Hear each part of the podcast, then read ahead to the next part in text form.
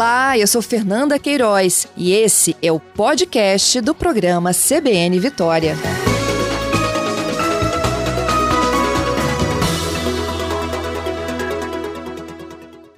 Vou falar de tecnologia, gente. Tecnologia inspirada em pesquisas realizadas lá no laboratório de computação de alto desempenho da UFES, viu, gente? É um ônibus autônomo com tecnologia desenvolvida aqui no Espírito Santo. Isso é muito legal, né? Quem conversa conosco sobre este assunto? Ó, eu tenho dois convidados agora. O professor, fundador uh, do LCAD, ele vai me explicar já já o que é isso, é o professor Alberto Ferreira e também o CEO da empresa Lume Robotics, o Ranik Guidolini.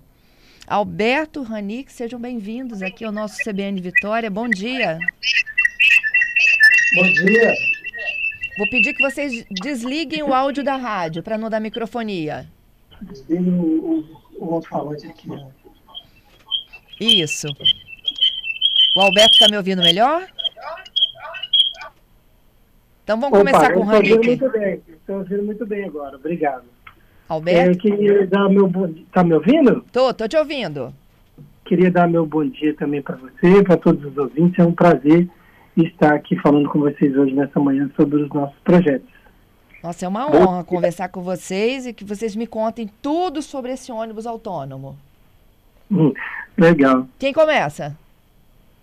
Ah, posso falar um pouquinho sobre o que, que é o, o LCAD, né? O LCAD é o Laboratório de Computação de Alto Desempenho, é um dos laboratórios de pesquisa da UFES, né? E ele foi criado em 2002. Na, na época, a gente fez supercomputadores lá, que até hoje a gente ainda tem. O objetivo era usar esses supercomputadores para poder estudar como o cérebro humano funciona, ou seja, é modelar matemática e computacionalmente funções do cérebro que é, a gente conseguisse dar utilidade, né? A gente começou estudando é, como que o nosso cérebro processa imagens, aí, com imagens estáticas. Né? Em 2008 a gente desenvolveu o sistema de reconhecimento de face mais poderoso do mundo na época, né? Nossa, Mas a gente professor. não tinha essa cancha. Pois é, a gente não tinha essa cancha ainda de startup. Mais tarde a gente fez a Yara, o nosso carro autônomo, mas aí já tinha um rank e outros alunos com essa cancha de empresário, e aí surgiu o aluno Robotics, que fez o, o ônibus. Que é o Ranik, que está conosco também. Exatamente, né? Eu fui aluno do... Se junte a essa conversa, então. Bom dia, bom dia para você, bom dia para todos os ouvintes. É um prazer estar aqui falando um pouquinho para vocês do nosso trabalho. Né? Eu fui aluno do professor Alberto lá no projeto Iara desde o meu segundo período da graduação. Então fiz um programa de C lá no laboratório, emendei, né, ao concluir a graduação, emendei o curso de mestrado, doutorado. E aí, dez anos após o início do projeto, nós é, decidimos fundar uma empresa né, para evoluir os conhecimentos que foram adquiridos ao longo do projeto para um produto que pudesse resolver problemas reais da sociedade, né? O problema de dirigir um veículo com eficiência e segurança. E aí a gente fundou a Lume Robotics, então, para evoluir esses conhecimentos, né? E uh, ajudar nesse problema de condução de veículos. Uhum. O projeto Iara é do carro autônomo, autônomo também, gente? É, o IARA, aqui é o perdão, o IARA, é, IARA significa Intelligent Autonomous Robotic Automobile, ou automóvel robótico autônomo inteligente. Escolhi esse nome, é claro, para ter nome de mulher, né, a gente chama de A IARA, e também ser um, um, nome brasileiro, né? Esse projeto começou em 2009, do, do, do veículo autônomo aqui da UFS, né? E a, a é, é um SUV, é é um carro de passeio, só que ele é um pouquinho maior, assim, né? E ele é híbrido, ele, ele funciona tanto com combustível líquido, né, gasolina, quanto com eletricidade. E aí ele serviu de laboratório para a gente estudar o problema de autonomia. Em 2017, a Yara saiu da UFES de forma autônoma e foi até Guarapari de forma autônoma. Eu lembro disso, professor. Não é? Foi legal também. e para, a, gente, a gente pediu ela assim, ó, para embaixo da, da, da castanheira que fica em frente o cantinho do Curuca. Isso aqui na U. e ela foi, foi. E ela te obedeceu? parou certinho. Tem um vídeo engraçado da gente pulando para cima da base de alegria quando parou lá, lá embaixo. Do, do, ela foi atrás do cheiro da muqueca. É, aposto. Né? A gente ensinou ela direitinho. E aí, então, vocês juntaram a ciência com o empreendedorismo. Exatamente, exatamente. A, a Lume é, é, um excelente exemplo disso, né? E tem muito que agradecer, primeiro ao apoio de toda a sociedade capixaba, até o interesse de vocês sempre foi bom para o projeto que anima alunos a se juntarem a nós e trabalhar com a FIM para fazer as coisas. Mas a gente tem muito agradecer a UFS. A UFS criou o Espaço Empreendedor, que é uma incubadora da universidade. Aí ela permitiu a, a, ficar incubada na, na, universidade e desse modo ter acesso à IARA, por exemplo, a outras coisas do laboratório e abrir oportunidade para outros alunos né, trabalharem na empresa e ganhar o seu salário, né? Começar uma carreira profissional. Aqui na Lume tem quantos funcionários hoje, Rani? Tem 30 funcionários. 30 funcionários. Né?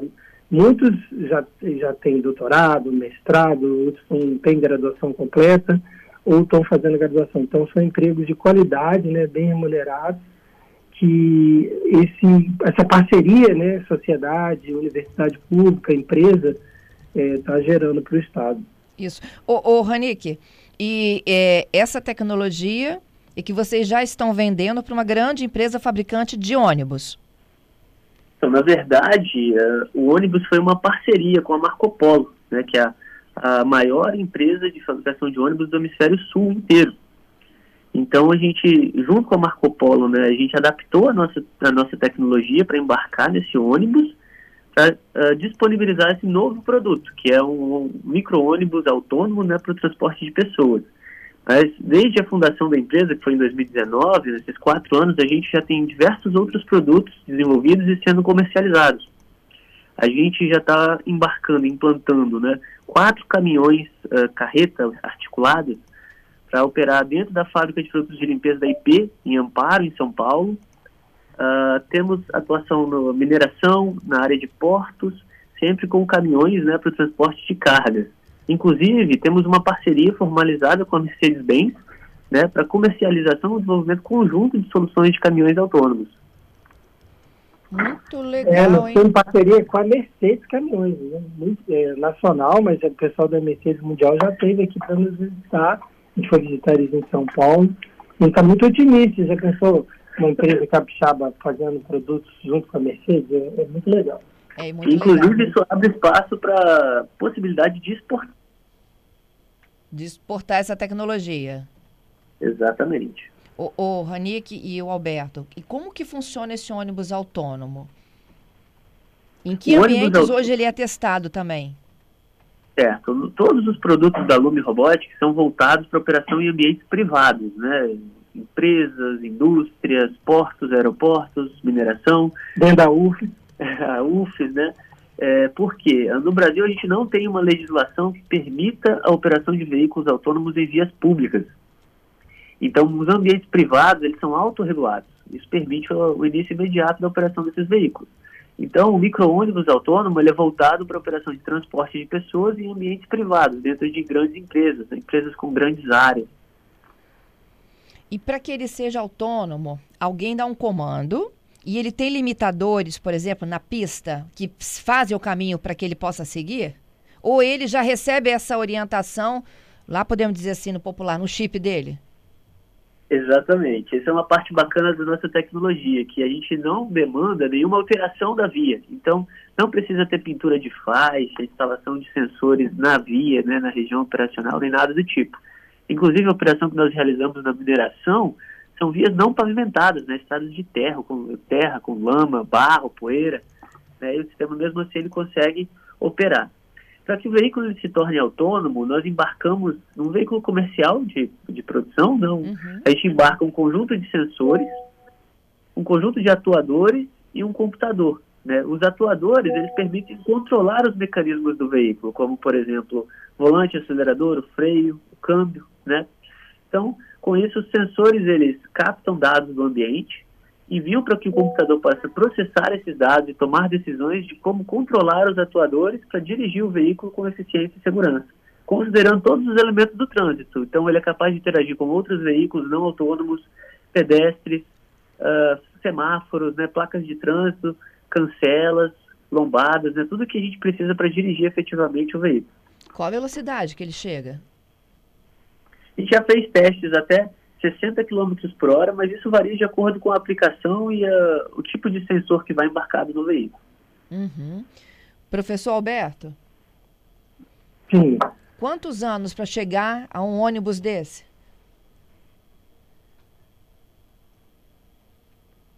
O senhor me ouve? Eu, eu, eu, gosto de marcar o tempo da nossa pesquisa em veículos autônomos, começando ah. em 2009.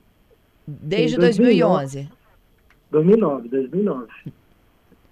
Por que 2009, né? Ah. Porque a gente estava na, na, na, década de 2000, a gente estava focado em entender como que o cérebro ele processa imagens estáticas, imagens de fotografia, né? E nesse ano, 2009, a gente começou a botar a câmera no robô para poder pegar a imagem dinâmica, né? O, o, o, o cérebro nosso do, do computador é ver o que está acontecendo na forma de um filme, vamos dizer assim, né? E aí, em 2009, a gente teve ideia de botar a câmera num carro, porque dentro do laboratório estava fácil de resolver os problemas, né? E a humanidade fez essa infraestrutura gigantesca, trilionária, que é o sistema de trânsito.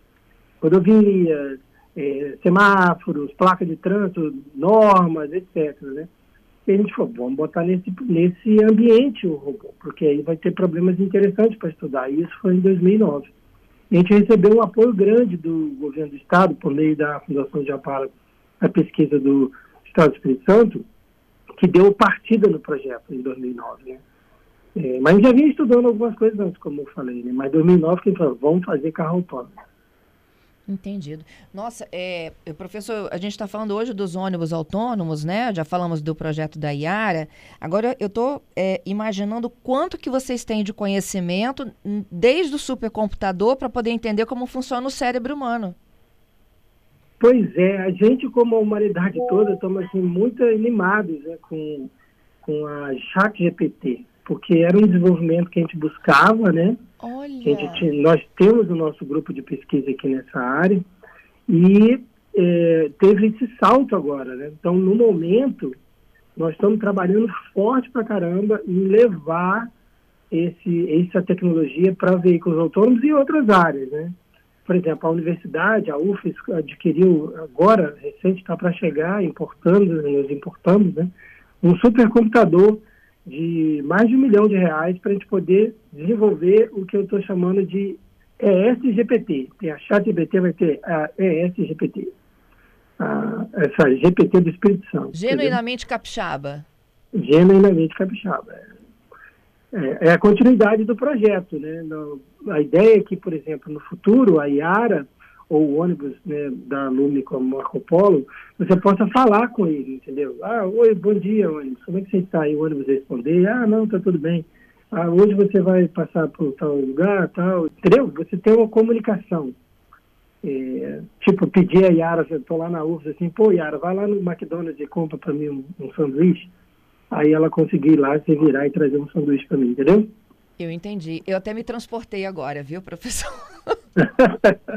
me transportei aqui pensando em quanto tempo a gente vai viver isso.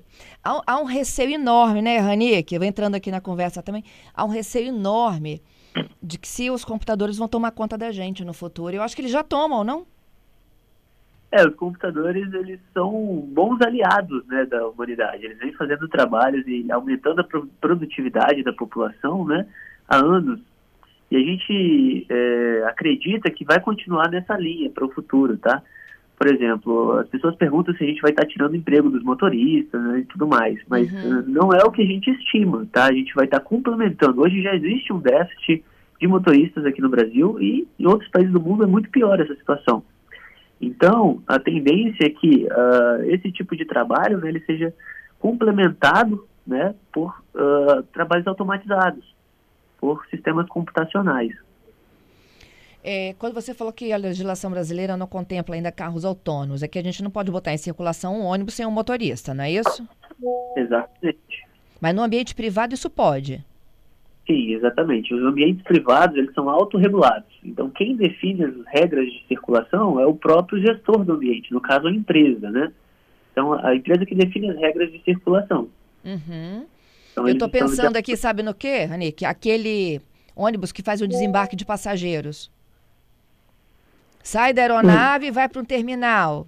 Exatamente, é uma ótima aplicação, né, dentro de um aeroporto, no transporte de pessoas ali, né. Na mineração também a gente tem uma aplicação muito interessante, porque são grandes distâncias, né, que as pessoas precisam se deslocar da região administrativa, por exemplo, de almoço, né, para ter a, a, a, operação na mina. Uhum. Então tem uma aplicação muito prática e direta aí. Qual é a capacidade desse ônibus de vocês? 21 passageiros. 21. Vocês já colocaram 21 pessoas dentro dele? Sim, a gente já transportou no total em testes aqui mais de 250 pessoas. E ele hoje está dentro da fábrica da Marco Polo? Sim, ele está em, em, demonstração operando dentro da fábrica. Aquela lá do norte do estado? Não, a, na matriz deles em Caxias do Sul.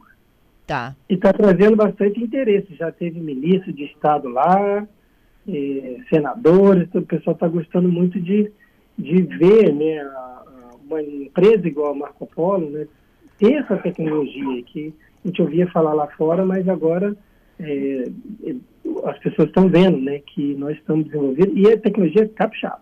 Exatamente, isso é um, é um, motivo de orgulho enorme para a gente, porque isso coloca o Espírito Santo a nível é, mundial. Né? A gente só vê essas tecnologias em países como Estados Unidos, Europa, China, né? E a gente está desenvolvendo isso, colocando em prática, em, em aplicação, né? com possibilidade até de exportar, é muito bacana para consolidar o Estado nesse cenário de produtor de conhecimento e de tecnologia com uma capacidade enorme. É.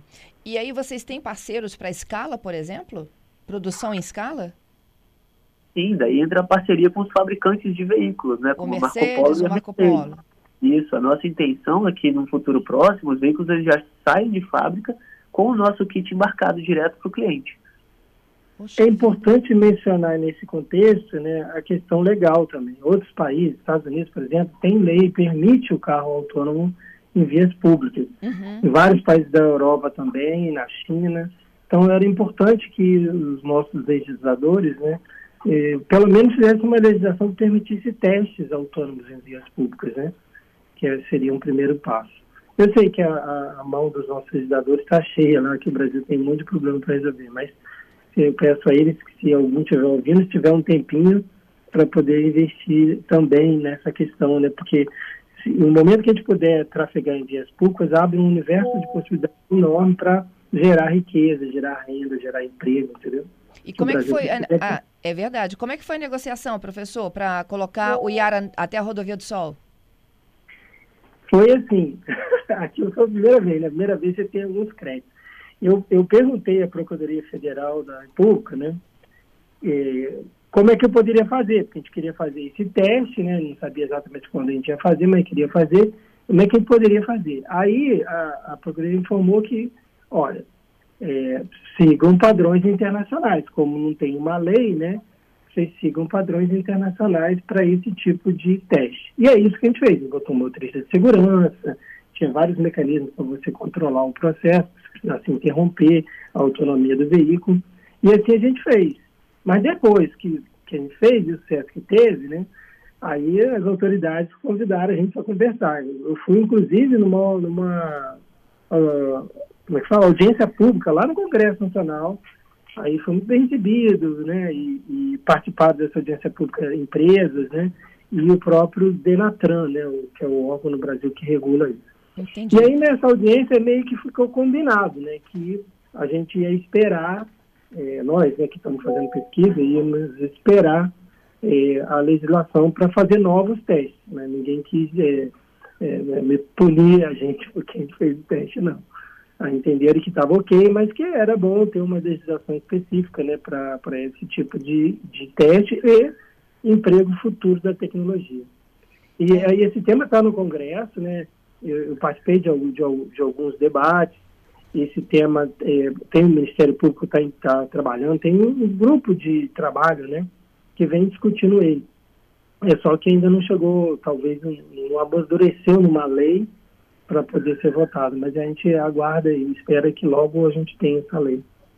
Muito bom. Ranica, eu fico imaginando você nas aulas do professor Alberto.